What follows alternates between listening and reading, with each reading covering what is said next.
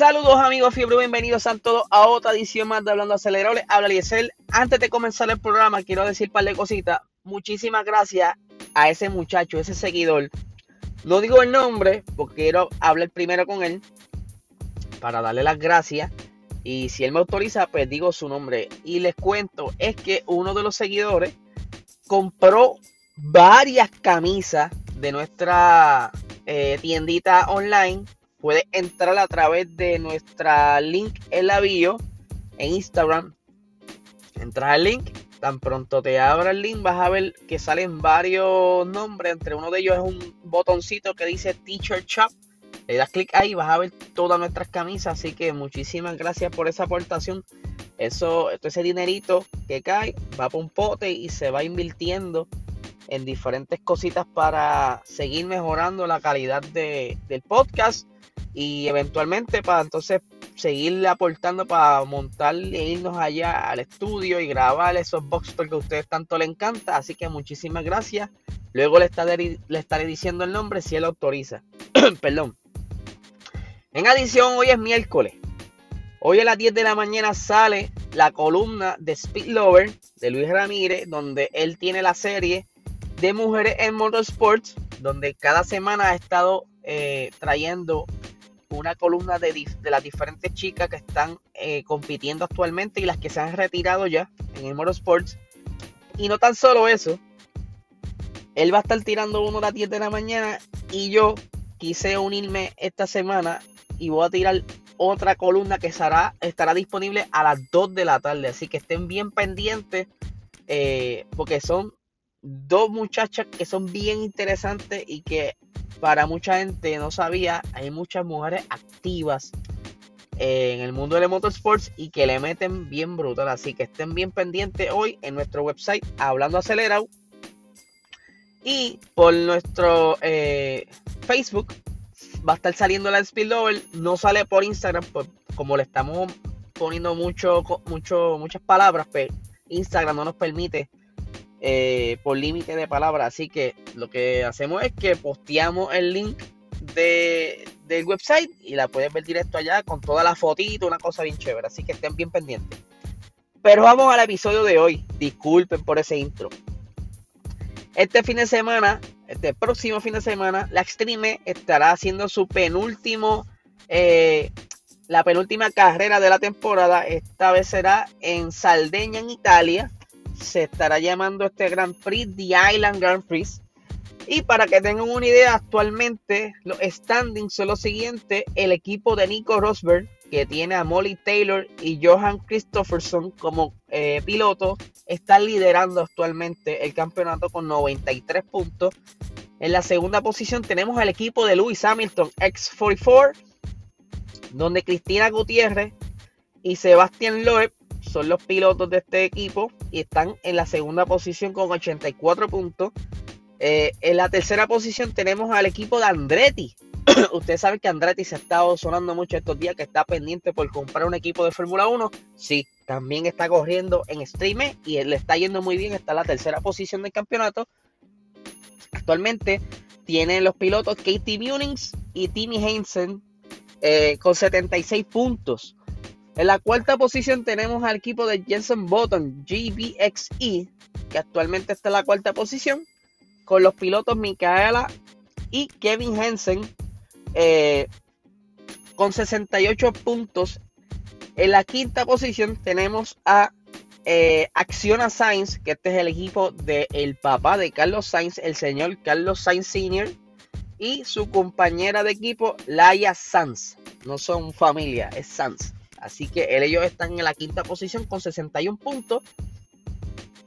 Ya en la sexta, en la sexta posición tenemos al equipo Cupra, que es una marca de, automotriz de allá de Europa, con los pilotos Jutta Kleinsmith y Matías Ekstrom con 54 puntos.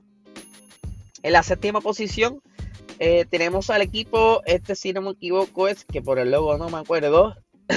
Estos son los de ya diré, les diré luego, porque de verdad el logo no ayuda mucho a identificar el nombre del equipo. Así que, anyway, en este equipo está Stephanie Saracen y Emma Gilmore con 49 puntos. En el equipo, en la octava posición, la hispano-suiza, que en este, en este equipo está pilotando Christine GC, perdón, y Oliver Bennett con 47 puntos. Y en la novena posición tenemos al equipo de Homer, que está compitiendo y pues están teniendo un poquito de struggle este, esta temporada. Para ser la primera, les han acumulado bastantes puntos. Eh, con los pilotos Sarah Price y Kyle Liriuk con 40 puntitos. Y para los que no sepan, el año que viene se está uniendo a esta categoría McLaren y ya anunciaron su, su, su uno de sus pilotos que es eh, ay se me fue. Tanner Foss perdón. Todavía no se ha anunciado su compañera así que estaremos pendientes qué sucederá y quién será esa compañera. Por otra parte en la Fórmula 1 el equipo Aston Martin está considerando cambiar el color del monoplaza. Ustedes saben que ese color de monoplaza ha estado quizás trayendo un poquito de confusión en cuanto a la televisión se refiere. Es que en, cuando, están parados frente a él, pues sí, se puede ver los colores, pero en cámara y en la pista se confunde mucho con el Mercedes.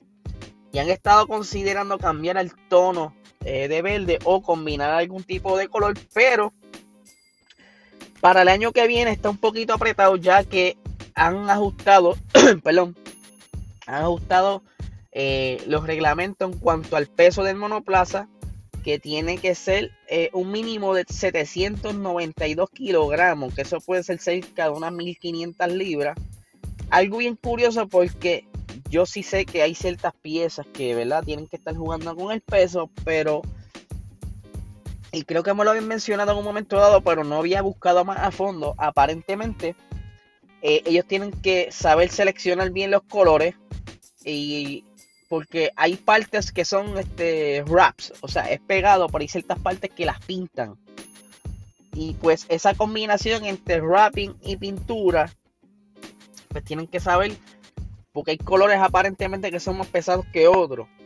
Y pues no sé en total cuánto es el peso el del monoplaza completo en cuanto a pintura, pero voy a estar investigando porque esta noticia la vi esta, cuando me desperté y me dio mucha curiosidad para saber cuánto es el peso, así que estaré pendiente a eso.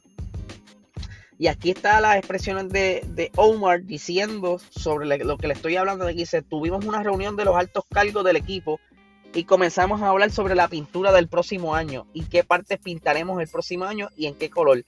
Pero el peso también es un factor importante, tenemos que eliminar todo el peso que podamos, así que ahora estamos en ese proceso.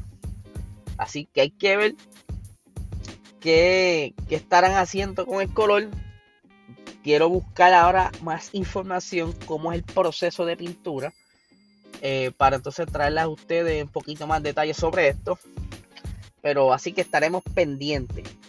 Por otra parte, ustedes saben que Daniel Ricciardo, él este, estaba bien emocionado desde que entró a McLaren, porque sabe que Zach Brown pues, es un hombre que está envuelto en muchas categorías y que una de las categorías que no quizás está activamente ahora, pero sí lo estuvo en sus momentos de juventud, es el NASCAR. Y Daniel Ricciardo le encanta el NASCAR.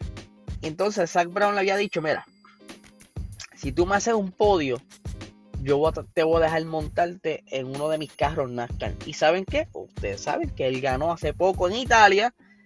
Y pues Zach Brown va a cumplir su, promesa. Y este fin de semana, perdón, eh, durante el fin de semana va a estar Daniel Ricciardo conduciendo uno de los eh, autos de NASCAR que tiene Zach Brown de colección, que entiendo que es un carro de los 70, cerca de los 80, creo que es un Monte Carlo, y lo va a estar conduciendo Daniel Ricciardo, así que tienen que estar bien pendientes porque eh, lo más probable van a sacarle provecho a esto y van a estar haciendo varios videos y ustedes saben ya cómo es la forma de ser de Daniel Ricciardo, que es un poquito jocosa y cómica, y de verdad que se lo va a disfrutar un montón.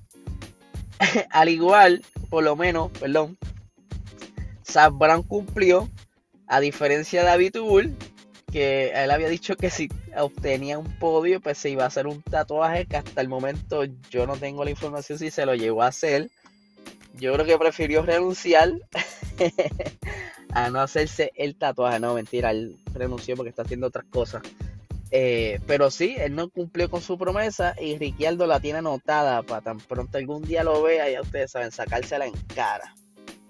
Pero vamos a estar bien pendientes porque este fin de semana eh, viene el Gran Premio de Estados Unidos en Austin, Texas. Ya vimos a Checo Pérez haciendo las diferentes carreras, o carreras no, corridas de exhibición. Estuvo haciendo una en Nueva York estuvo haciendo una recientemente en Austin, que hicieron como una pista provisional, donde estuvo ahí haciendo un par de donitas, como decimos aquí en Puerto Rico. Y no tan solo eso, también hubo exhibición de motora, eh, haciendo freestyle en motora, y es de la que estuvo bien nítido.